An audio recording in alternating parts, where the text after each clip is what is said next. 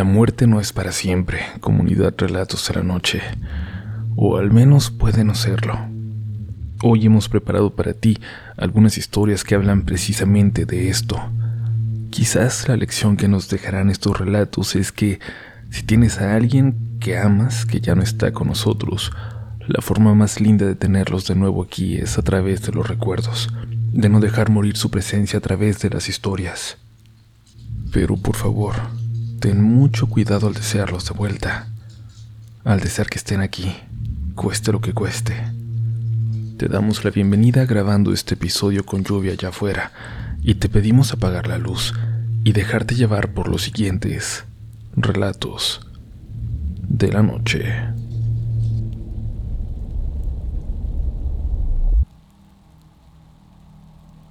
¿Ustedes comunidad creen que hay vida después de la muerte? ¿O que todo se acaba para siempre al morir? Yo he pensado mucho al respecto. La muerte ha estado muy cerca de mí desde niño, cuando perdí a mis padres, y luego fui perdiendo gente cercana. Entre ellos mis dos primos, por ejemplo, Carmen y Jaciel, que murieron en un terrible incendio en casa de mis abuelos. Los dos eran hijos de mi tía Cándida, que al quedarse sin sus adorados hijos me insistió en que fuera a vivir con ella, que la compañía nos haría bien a los dos. A mí, que había perdido a mis padres a tan temprana edad, y a ella, a quien cada vez le era más insoportable vivir en esa casa en silencio permanente. Mi tía Cándida es pues lo más cercano a una madre que recuerdo. Gracias a ella pude alejarme de la casa de mis abuelos, y es que no era un lugar que me agradara. A nadie en la familia. Mi abuelo era una persona violenta que desquitó en cualquier ser viviente en la casa la ira que siempre llevó consigo, que parecía ser parte de él. Yo no entiendo cómo mi pobre abuela sobrevivió por tanto tiempo a su lado. Mi padre y todos mis tíos se fueron de esa casa entre sus 14 y 16 años, en cuanto tuvieron los medios de conseguirse una forma decente de vivir. Solo así lograron irse, pero se llevaron sus cicatrices consigo. Y claro, volvían a esa casa por la abuela. Con el tiempo, cuando el abuelo ya no podía hacerles daño. Así era mi papá, por ejemplo. Así era mi tía Cándida.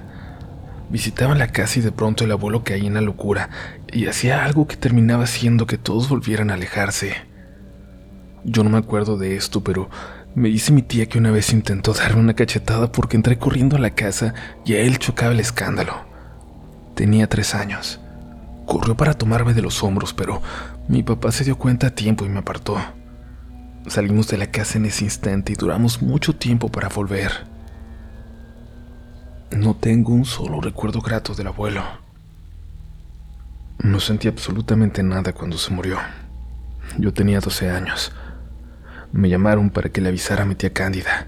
Me dijeron que todos habían ido a la iglesia y el abuelo se quedó echando pestes, como siempre, burlándose de los demás por creer en algo. Se acomodó al lado de la puerta, recargado de un hombro con un pedazo de rama en la boca, con esa sonrisa que aterraba. Cuando regresaron después de misa lo encontraron sentado en su sillón, mirando una película de Tintán, la única cosa en el mundo que más o menos lo calmaba, que lo hacía por un rato no ser una persona horrible, reír mientras veía a Germán Valdés Tintán, uno de los más grandes cómicos de la historia del cine mexicano. Así, mirando una de sus películas se murió, solo, como más le gustaba estar.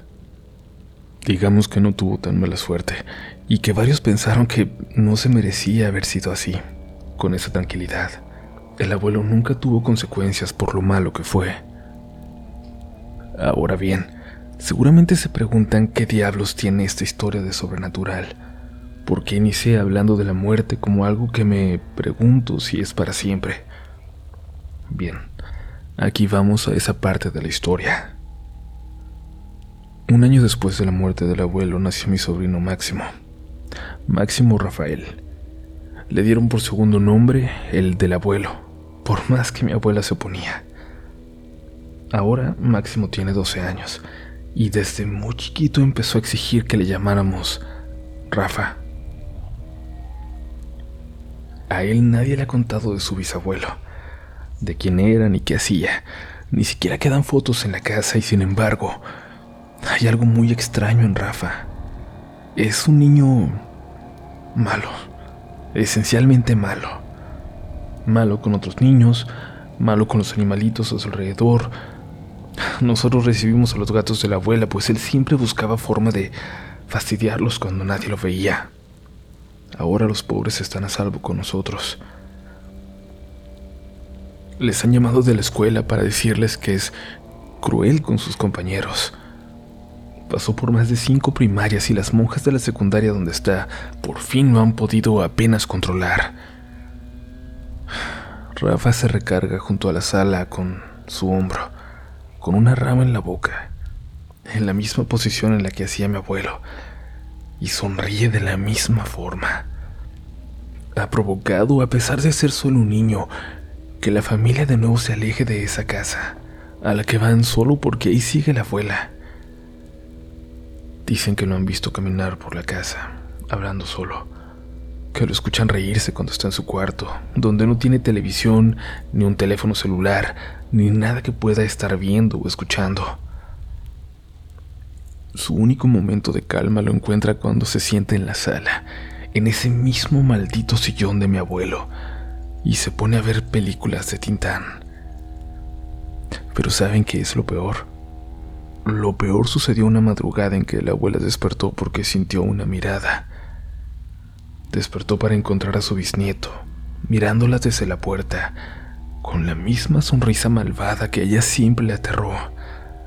La sonrisa del abuelo.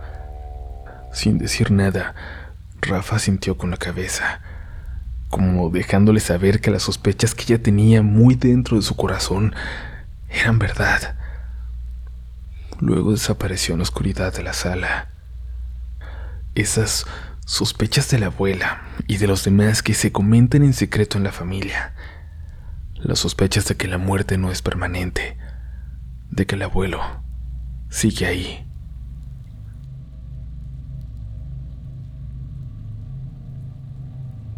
Esta historia es una leyenda ya en el barrio donde vivo. Se sigue contando hasta hoy, incluso entre los más chicos, quienes no fueron testigos de lo que sucedió. Para ellos es solo una historia para asustar que cuentan por las noches, cuando se cansan de jugar al fútbol, cuando se juntan a platicar. Pero para la gente de mi generación, quienes la vivimos, es un tema que no disfrutamos recordar. Su protagonista es Doña Inés una señora que vivió sola desde que tenemos uso de razón. Dicen que su esposo murió muy joven, cuando estaban en sus treintas, pero desde que yo me acuerdo, doña Inés fue una viejecita que avanzaba despacio con un carrito de dos ruedas con el que iba a la tienda. No era religiosa, no tenía amigas, nadie sabía de qué vivía pues no salía a trabajar y no tenía familia que la visitara. Su casita era de madera, sostenida por ocho barrotes. Todo su patio de tierra. No había una sola planta. Las casas alrededor se fueron modernizando, pero la suya nunca cambió. Era una muestra ejemplar de lo que era este barrio cuando llegaron los primeros pobladores acá. Una noche alguien escuchó un grito que provenía de su casa, un alarido que parecía prevenir a la muerte, pero nadie se atrevió a entrar. Le gritaron a doña Inés desde la calle, pero no hubo respuesta, y nadie quiso entrar para comprobar si la pobre señora seguía con vida. Ya les avisaría el olor con los días, pensaron, si algo más grave había pasado, y ya entonces le llamarían a la policía.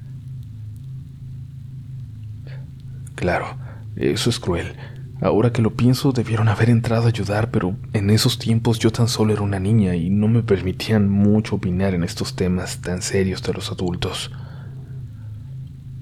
Y pasaron los días. No hubo movimiento dentro de aquella casa. No se prendió una sola vez la luz. Cuando por fin salió un olor a muerte de ahí, alguno de los vecinos llamó a la policía para anunciarle de nuestras sospechas. La vecina ha muerto. Sin embargo, cuando se presentó un coche policía acompañado de una ambulancia, al intentar entrar a la casa, se sorprendieron cuando doña Inés apareció por la puerta, confundida y asustada, pidiéndoles que no entraran ahí. Le preguntaron si se encontraba bien y ella respondió que sí, que le dejaran sola. y los policías no podían entrar a la fuerza, así que pronto desaparecieron de ahí y dejaron a todos los vecinos confundidos, preguntándose qué era entonces lo que había pasado. Si tal vez la pobre de doña Inés había enfermado, si se había caído y por fin había regresado en sí, pero... Luego, la señora volvió a salir, arrastrando su carrito de dos ruedas para ir a la tienda, pero ahora lo hacía de noche y regresaba sin nada en él. Simplemente salía a caminar, y a todos los niños que teníamos la mala suerte de estar jugando en la calle cuando ella pasaba, nos dejaba llenos de asco, de miedo. El olor a muerte seguía ahí, la seguía a ella. Alguna vez salió apenas en la tarde, antes de que anocheciera. Llegó a la carnicería donde solía comprar su carne. Dijo alguna incoherencia, ninguna frase que pudiera entenderse.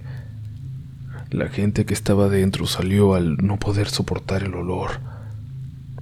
Decía el Tito, quien estaba atendiendo esa vez y a quien le tocó contestarle, que la señora soltó un par de monedas sobre el mostrador. Dice que su mano se veía descompuesta. Esa es la palabra.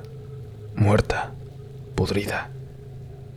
De su rostro no podía ver mucho bajo el velo con el que siempre salía. Él le dio un poco de carne y la señora se alejó. Y un día, un día simplemente ya no salió de su casa. Con el tiempo la peste se acabó. Nadie dijo nada. Nadie lo reportó a la policía. Un año después, una camioneta llegó a su casa y vaciaron todo. Luego metieron máquinas para derribarla y un camión para llevarse los escombros. Lo hicieron de madrugada por la mañana lo único que quedó fueron los pilares de madera sobre los que estaba aquella casita. Luego empezaron a construir. Dejaron los cimientos de lo que parecía iba a ser un edificio de varios pisos, pero de pronto la construcción paró. Y aún hoy, aún hoy sigue estando el terreno así. Un terreno abandonado, habitado nada más por nuestros recuerdos, por lo que es hoy una leyenda de este barrio los recuerdos de esa mujer que se negaba a morir, o que tardó mucho en hacerlo. Un terreno habitado por su recuerdo, y nada más.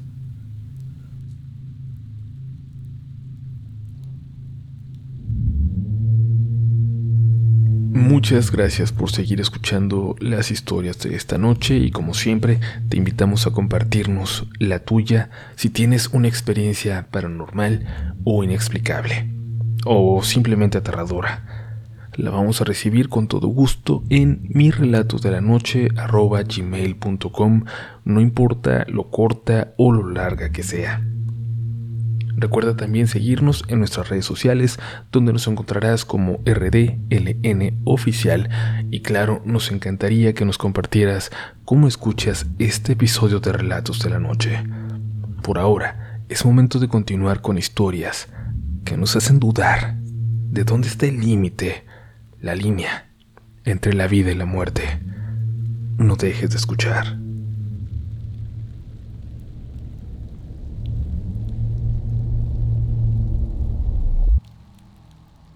Esta historia es tal vez muy cortita, pero siempre me ha cautivado.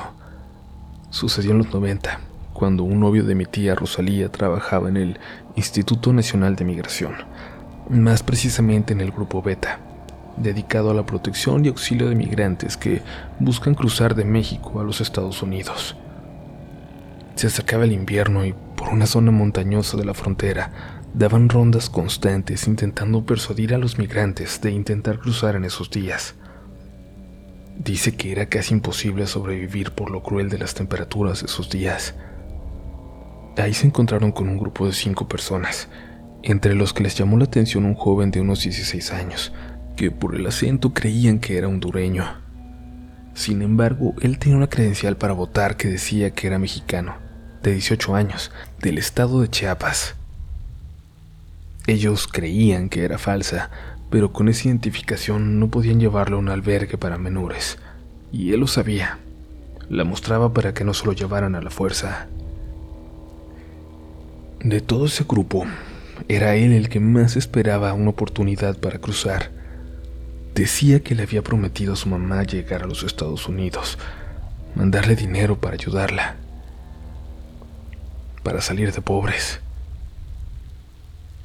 Una mañana recibieron una llamada de auxilio. Alguien les hablaba desde lejos. Era uno de los migrantes de ese grupo que les hacía señas para que se acercaran, para decirles que el muchacho había abandonado su campamento en la madrugada, sin decirle a nadie, decidido cruzar, convencido de que en ese frío desgarrador iba a lograrlo pues había poca vigilancia de la patrulla fronteriza. Para cuando los demás se dieron cuenta de que no estaba, ya era tarde y nadie creía que fuera a lograr llegar muy lejos. El novio de mi tía y tres compañeros se dedicaron a buscarlo entonces. Se adentraron en la sierra y luego unos barrancos que daban hacia el desierto para intentar encontrarlo antes de que fuera tarde. Y lo encontraron. Cuando lo hicieron fue fue solo un cuerpo a lo lejos, cubierto debajo de una piedra donde intentó resguardarse cuando ya no pudo más. Uno de los agentes bajó lo más que pudo y lo observó a través de binoculares. Lo reportaron de inmediato a la patrulla fronteriza, pues estaba del lado de Estados Unidos. Lo reportaron de inmediato a la patrulla fronteriza, pues estaba del lado de Estados Unidos, y tenían que internarse allí para salvarle la vida, pero... Cuando la gente llegó a él, era demasiado tarde. Al llegar lo encontró ya con una capa de escarcha. Estaba congelado. Parecía que tenía horas así. Tenía aspecto pacífico, como si solo se hubiera quedado dormido, en paz. El agente regresó a suelo mexicano para avisarle a sus compañeros y para no hacer papeleo con las autoridades gringas por entrar a su territorio. Lamentablemente ya no lo podían ayudar más. Subió hasta donde estaban sus compañeros y luego tuvieron que rescatar al resto del grupo de migrantes que se había aventurado al desierto para intentar ayudar a buscar a su compañero. En eso recibieron una llamada por radio de la patrulla fronteriza diciendo que no había ningún cuerpo en el lugar en que habían señalado.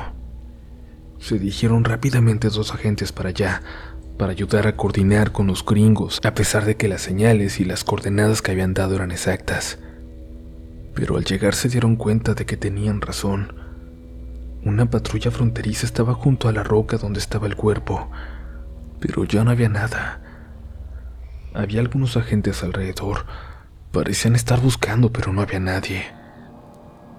Se soltó entonces una lluvia pesada que dejaba ver cada vez menos el resto del paisaje. Se acercaron varias unidades más de ambos lados de la frontera para apoyar con la búsqueda. Fue ahí cuando escucharon una comunicación por radio de los estadounidenses.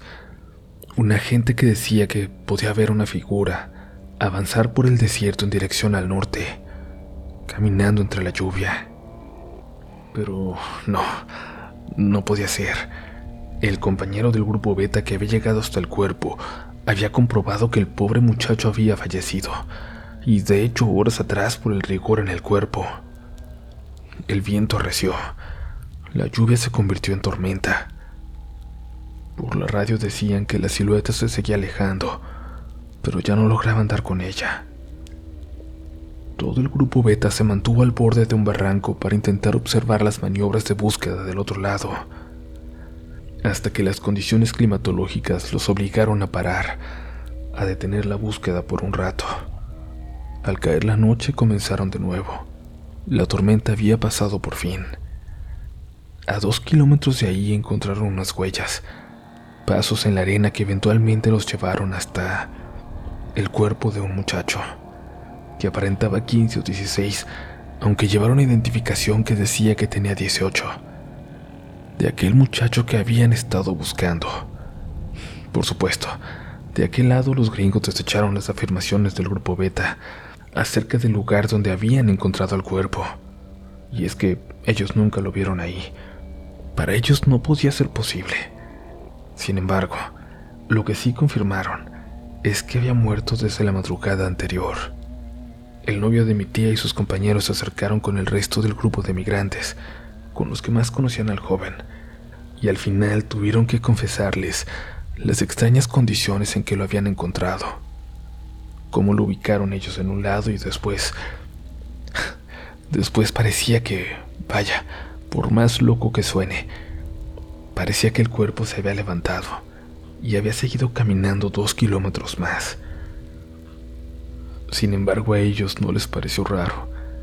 Dijeron que su voluntad era tanta, que los deseos de cumplir la promesa a su madre de llegar a Estados Unidos eran tantos, que no iba a detenerlo ni la muerte. Fue una historia que nunca, nadie de los que tuvo contacto con ella, pudieron olvidar.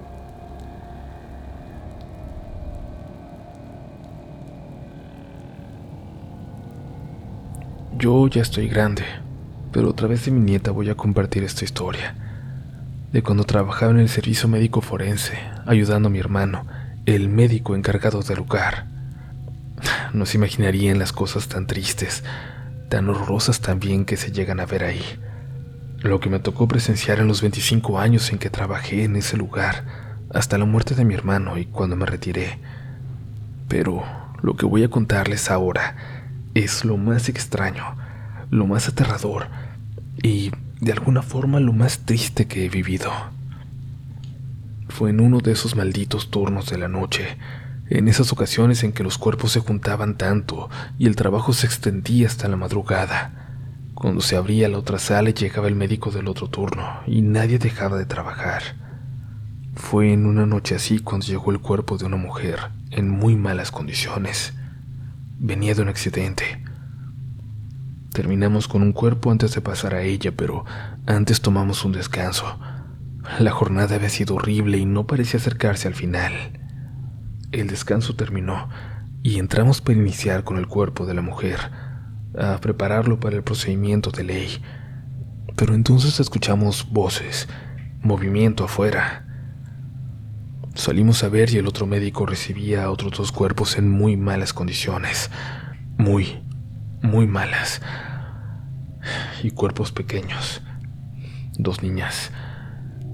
Incluso él, con dos años de experiencia, se tuvo que contener por un momento. Habían estado en un accidente y las dos pobres niñas habían sido las que peor les fue. Dijo que nunca había visto algo así. Entonces mi hermano, en ese entonces con mucha más experiencia que él, intentó calmarlo. Habló con él. Le dijo que él podía estar ahí, pero que era importante que procediera solo porque no siempre sería así. Entonces pasó algo. La morgue aquí, quiero aclarar, estaba completamente vacía salvo por nosotros tres.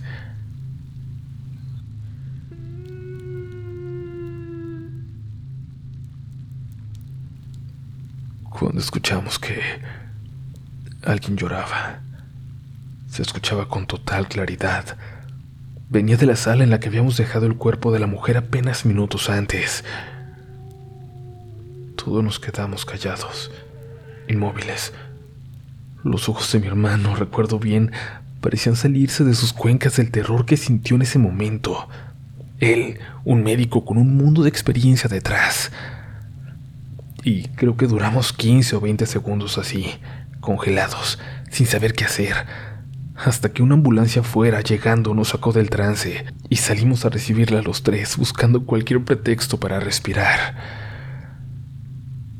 Llegaron con más cuerpos del accidente en la carretera, de donde venían los anteriores tres. Y todos los que llegaban lo hacían muy pálidos. Decían que era una escena horrible, infernal.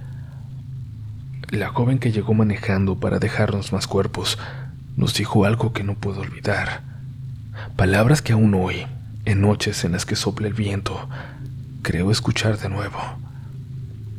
Nos dijo que las niñas que acabábamos de recibir eran hijas de la mujer que habíamos recibido antes, de ese cuerpo que creíamos haber escuchado llorar. Aunque claro, eso no se lo dijimos. La emergencia en el accidente era tal que llegaron al lugar decenas de ambulancias y paramédicos, y un conductor había transportado ese cadáver a solas para llevarlo con nosotros. Pero después de hacerlo, tuvo que irse a casa. Y es que juró que cuando se alejaba del lugar del accidente, un grito horroroso de dolor, de tristeza, había salido de la parte de atrás de su vehículo, de donde estaba el cuerpo. Y ella, la chica que nos platicaba, ella sentía que coincidía con el momento en que habían encontrado a las dos niñas, una al lado de la otra, tomadas de las manos en la muerte. Esa noche tuvimos que trabajar los tres juntos con los cuerpos en la morgue. No podíamos estar solos en su presencia, sobre todo en la de la mujer, con esa expresión de tristeza, con ese dolor eterno reflejado en su rostro, que fue imposible de borrar.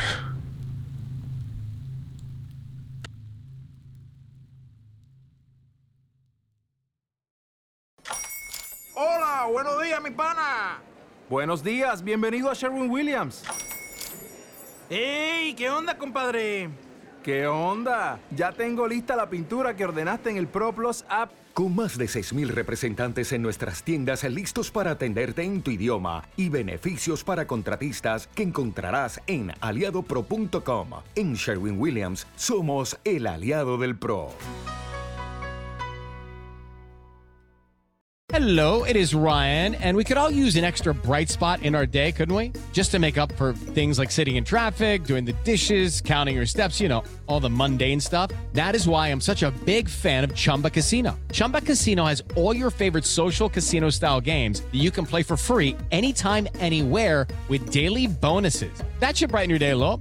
Actually, a lot. So sign up now at chumbacasino.com. That's chumbacasino.com. No purchase necessary. Group. Void were prohibited by law. See terms and conditions. 18 plus.